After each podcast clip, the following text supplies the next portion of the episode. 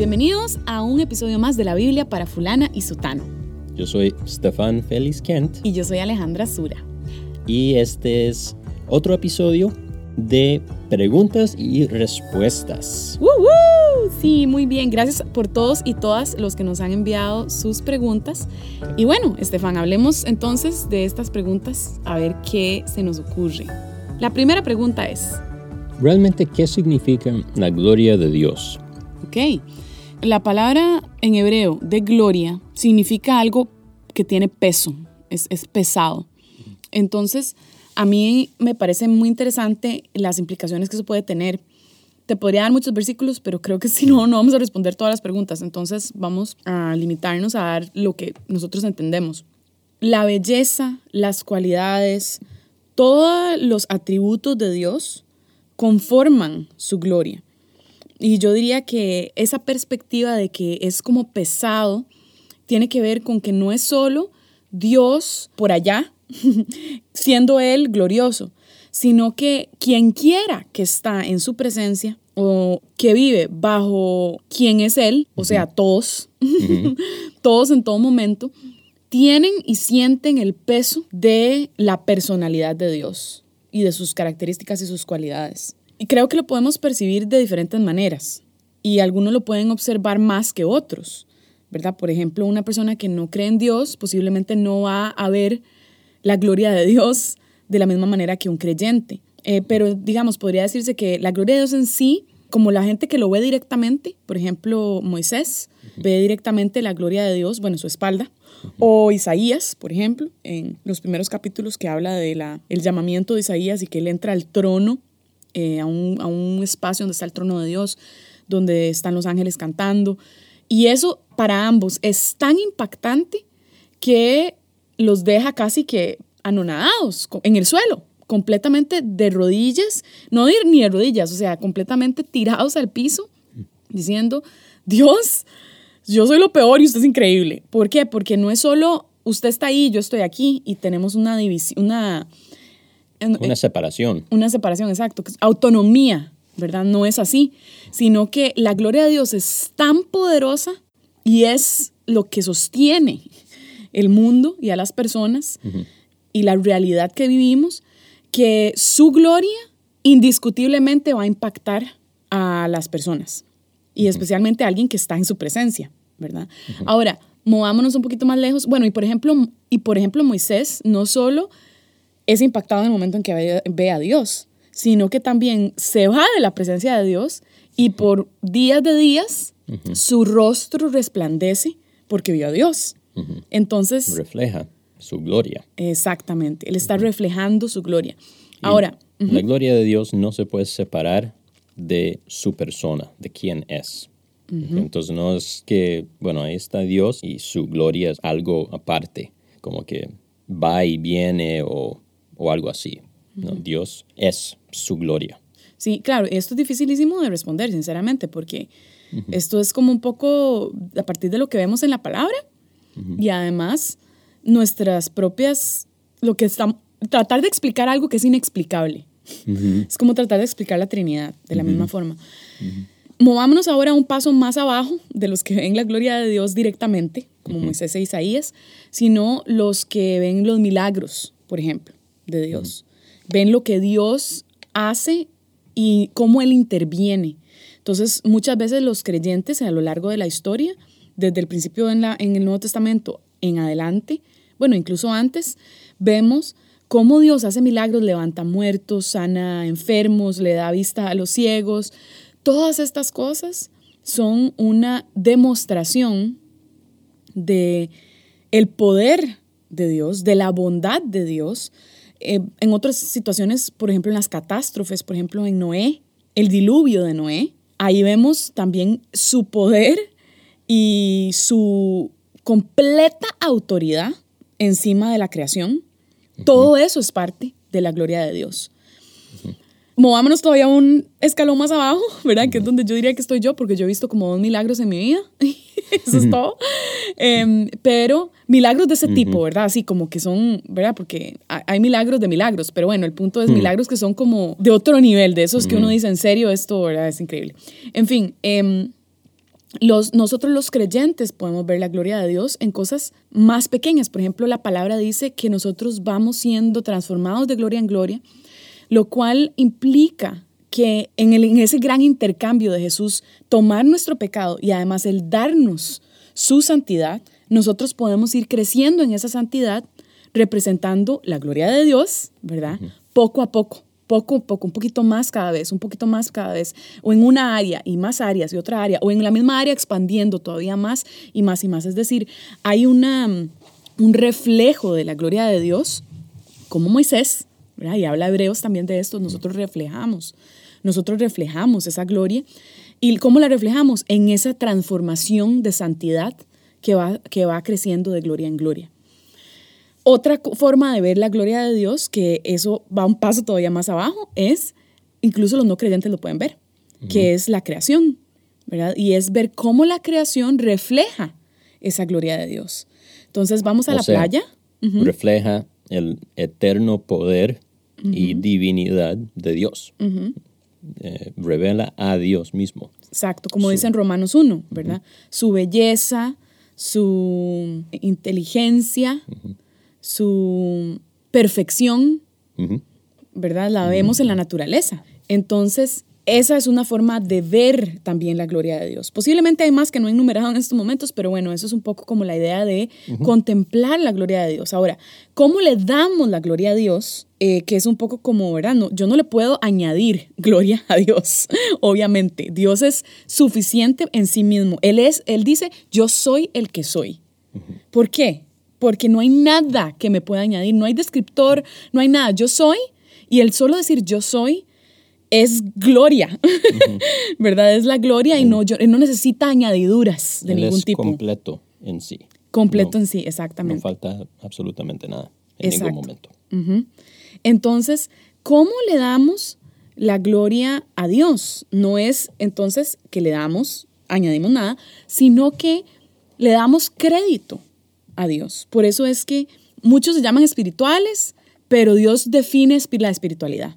Él es el que dice quién es espiritual y quién no, y quién no lo es. Y el que es espiritual es el que conoce a Cristo, le ha entregado su vida y camina como discípulo de Cristo.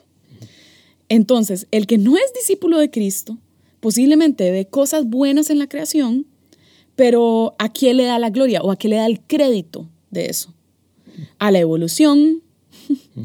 O a la tierra madre. Exacto, a la tierra madre que viene de la evolución.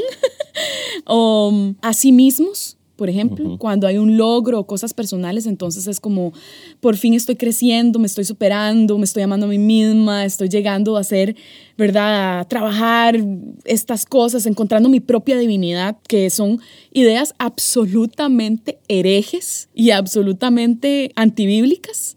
La gloria le pertenece a Dios. Si hay un logro en mi vida, si yo logré por fin superar mi pecado de no orar todos los días, como me pasa a mí, es por la gloria de Dios, no es porque yo soy gatísima. ¿Verdad? Y no es porque yo por fin pude hacer lo que yo esperaba o whatever, ¿verdad? Darle la gloria a Dios es darle a Dios todo el crédito de quién es Él, de Él es el autor y perfeccionador, no solo de nuestra fe, sino de todo el universo. Y glorificar a Dios es también reflejarlo. Actuar conforme a quien Él es y reflejar eso. Ok, entonces, la siguiente pregunta. Antes del sacrificio del Señor Jesucristo, ¿qué pasaba con los seres humanos? ¿Podían entrar al cielo con Dios? Y la respuesta es sí, podían. La salvación siempre ha sido solo y únicamente por fe y por gracia, aún en tiempos de Moisés y la ley. Pero, ¿fe en quién? Porque Jesús de Nazaret no existía, Abraham no lo conocía, Moisés no lo conocía. Entonces no era fe en la obra de Cristo, porque no se había hecho, pero sí fe en Dios, fe en la revelación que tenían disponible en ese momento. Um, y fe en Dios, lo que significa eso es, realmente el, el, meollo del asunto, porque es confiar en Dios, confiar en sus promesas, confiar en lo que Él dice. Y uno demuestra esa fe, esa confianza con acción. Así se demuestra. Entonces, dice que Abraham le creyó a Dios y le fue contado por justicia. Eso demostró la fe salvífica de, Abraham. Podemos decir con confianza que Abraham sí está en el paraíso, ahora, en el cielo. ¿Qué le creyó? Bueno, le creyó la promesa de Dios de que, bueno, primero que se fuera de su tierra a una tierra que le iba a mostrar, no que ya le había mostrado. Y Hebreos 11 dice que por la fe Abraham se fue de su lugar a una tierra que no conocía.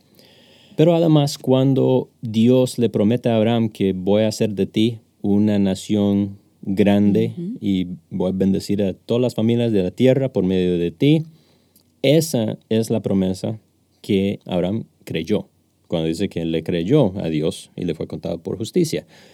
Y esa, de nuevo, esa, esa fe, ese creer lo que Dios había dicho, se demostró en sus acciones de ir y ir a donde Dios le decía que tenía que ir, sin saber nada, nada más que la palabra de Dios, lo que Dios le había prometido. Eso es confianza, eso es fe en Dios. Igual que Moisés y otros israelitas, ¿verdad? Porque Dios hizo un montón de milagros que jamás se han vuelto a ver. Y aún así, a cada rato, los israelitas estaban quejándose y no confiando en Dios a pesar de esos milagros y de tantos milagros. La historia de mi vida. Entonces, ellos no confiaban en Dios, no tenían fe ah, en sus promesas, en su persona, y por tanto, creo que la mayoría, o todos los que no confiaban realmente en Dios, no se salvaron. Los que sí confiaban, se salvaron. Y Dios siempre ha guardado a un remanente fiel un grupito de personas de su pueblo que sí confiaban en él. Ahora, en esos momentos tenían la revelación que tenían, pero no podríamos decir ya ahora que es que entonces quien confiara en Dios X, entonces igual va a ser, se le va a contar por justicia como Abraham, porque nosotros ahora tenemos una revelación diferente. Más completa. Exacto, el misterio, como dicen Efesios, ¿verdad? ha sido revelado en su plenitud. Y entonces ahora eh, la confianza podemos entender mejor que lo que era un mm. evangelio embriónico en el Antiguo Testamento. Hoy ya tenemos no el evangelio embriónico, sino el evangelio desplegado completamente, exacto, formado. Y ahora en nuestro tiempo es la fe pero no solo la fe en X Dios, es la fe en Cristo, que es el camino, la verdad y la vida. Y ellos, los del Antiguo Testamento, fueron salvos los que tenían fe verdadero, esa confianza que se demostraba por la obra de Cristo en el futuro. Entonces, esa, esa obra de Cristo, Dios ya se les contó de antemano, sabiendo que venía. Entonces, al, demostrar verdadera fe y confianza en Dios, el sacrificio de Cristo, su sangre, se les aplicó a ellos. Como también, después de Cristo, su sacrificio y su sangre se aplica a todos los que tienen fe en la persona y obra de Cristo. Um, entonces sí, es la obra del Señor es algo que se aplica hacia atrás y hacia adelante a todos los que Dios llama.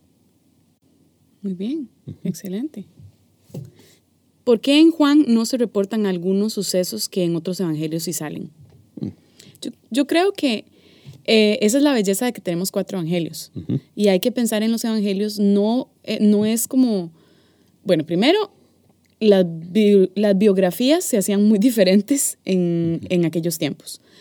Pero tenemos cuatro puntos de vista de cuatro diferentes testigos indirectos y oculares, porque por ejemplo el Evangelio de Marcos no es testigo ocular tenemos cuatro puntos de vista diferentes, cuatro autores, que nos muestran las diferentes facetas o diferentes cosas que el autor tenía como intención mostrarle a su público en particular. Entonces, por ejemplo, pensamos en Mateo y Mateo tenía la intención de hablarle a los judíos de la época. Lucas era un doctor e hizo una investigación súper cuidadosa que pareciera ser que se la dejaron de tarea que se lo deja a Teófilo, que se cree que era un hombre de mucho dinero que, que pudo como contratar a Lucas para que hiciera esta investigación.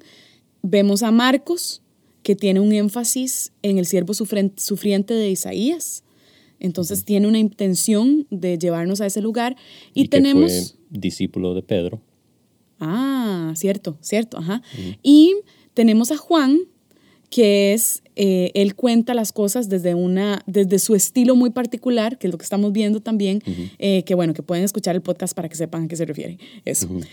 Entonces creo que el hecho de que no repitan o que, que quiten o pongan algunos em, elementos de la vida de Jesús o eventos, tiene que ver con eh, la intención de cada autor y de cómo lo que ellos están escogiendo contar sirve al propósito que tiene cada, cada autor. Y esto definitivamente viene por la inspiración del Espíritu Santo. O sea, el, Espíritu guiándolos a um, Enfatizar ciertas cosas. Sí, exactamente. Ok, ¿por qué Juan se hace llamar el discípulo amado de Jesús? No se sabe. sí, no se sabe. Yo tengo mi teoría, que no es bíblica, o sea, no, es, no dice la Biblia, pero sí, no lo sabemos. Mi teoría es que, bueno, Juan y Jacobo eran los hermanos que llamó Jesús y se les llamaban los hijos del trueno, cuentan los evangelios. O alguno de esos evangelios, algún evangelio cuenta eso, no me acuerdo cuál. El tema es que yo creo que había una, un corazón como violento, ¿verdad? En, ellos. No violento, digamos, en una forma súper negativa, sino quiero decir, eran impetuosos, ¿verdad? Y Juan era un hombre impetuoso, pero conforme vivió con Jesús y fue amado por, por Jesús, creo que él pudo reconocer que el ímpetu que tenía era un ímpetu tal vez más dirigido a las cosas de este mundo y no tanto al amor por Dios y al amor de Dios por él. Creo que como era, me parece, me parece que Juan era, un hombre apasionado y cuando se apasionaba por algo en serio lo agarraba en serio. Y es que a mí esto me encanta porque yo me siento que yo soy como Juan, hmm. ¿verdad? Este, y entonces era muy, ¿verdad? Es, este de ser como un imprudente, como yo era. Reactiva, exactamente. Y ahora, conforme más entiendo el amor de Dios, yo me puedo llamar, y él, yo creo que llegó a decir, llegó a decir, soy el discípulo amado, porque ya el amor que descubrió en Jesús se convirtió en su pasión total. Y amar a los demás como amaba a Jesús pareciera ser, porque leemos sus cartas y habla con tanto, con tanto dulzura, fuerte, y habla, pero con dulzura. Y habla tanto del amor. Exactamente, habla tanto del amor que creo que realmente Juan entendió y yo espero ser como él y creo que todos debemos de soñar ser como Juan en ese sentido, de poder em, entender el amor de Dios por nosotros tal cual él lo entendió. Porque yo creo que experimentarlo. Experimentarlo, no solo sí, entenderlo de intelectualmente, sino que creo que él experimentó el amor de Dios. Durante esos tres años Jesús lo amó. Sí, entonces yo no diría que es, que es como un amor de que yo soy el discípulo amado, o sea, yo soy especial eh, por encima de los demás. Yo no veo eso, y es más, vemos en la lectura de Juan cómo eso no tiene sentido, ¿verdad? Eh, si no es, yo, Jesús me ama a mí, tal cual todos deberíamos poder decirlo, ¿verdad? Yo soy especial para Cristo.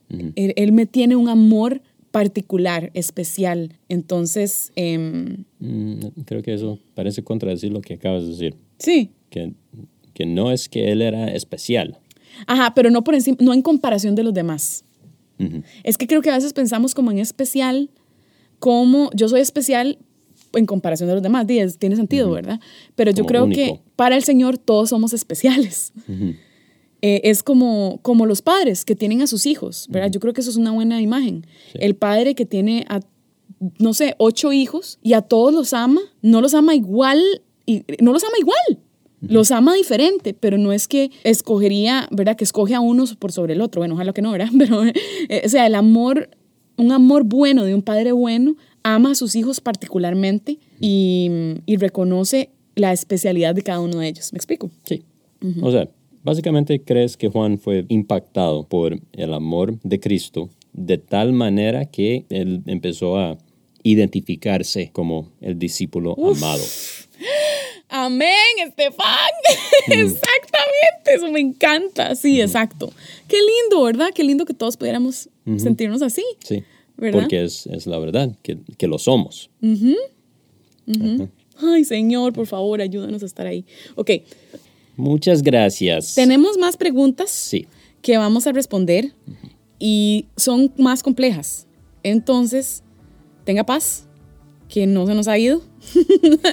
Ahí va, va a volver este tipo de episodio. Si les gusta, por favor, eh, cuéntenos, mándenos un correo con sus preguntas o contándonos que han estado escuchando el podcast. Realmente es demasiado ánimo para nosotros saber que, que estás apreciando esto, que te está sirviendo de bendición. Y si hay sugerencias, algo que no les ayuda tanto, otra cosa que sí les gusta mucho, también para, para que sepamos ah, lo que quieren escuchar. Exactamente. Recuerden que yo estoy en YouTube eh, y pueden encontrar mi canal como Alejandra Sura. También pueden encontrarme en Instagram en Alesura. A Estefan pueden mandarle un correo a fulana Fulana y sutano sutano. arroba gmail.com y esa es la única manera que van a saber de él. y, y por favor recuerden ponernos cinco estrellas en el App Store, un review sería muy bonito, eh, una reseña y mm, gracias de verdad por estar aquí. Nos encanta tenerlos acá. Gracias. Así es. Bye.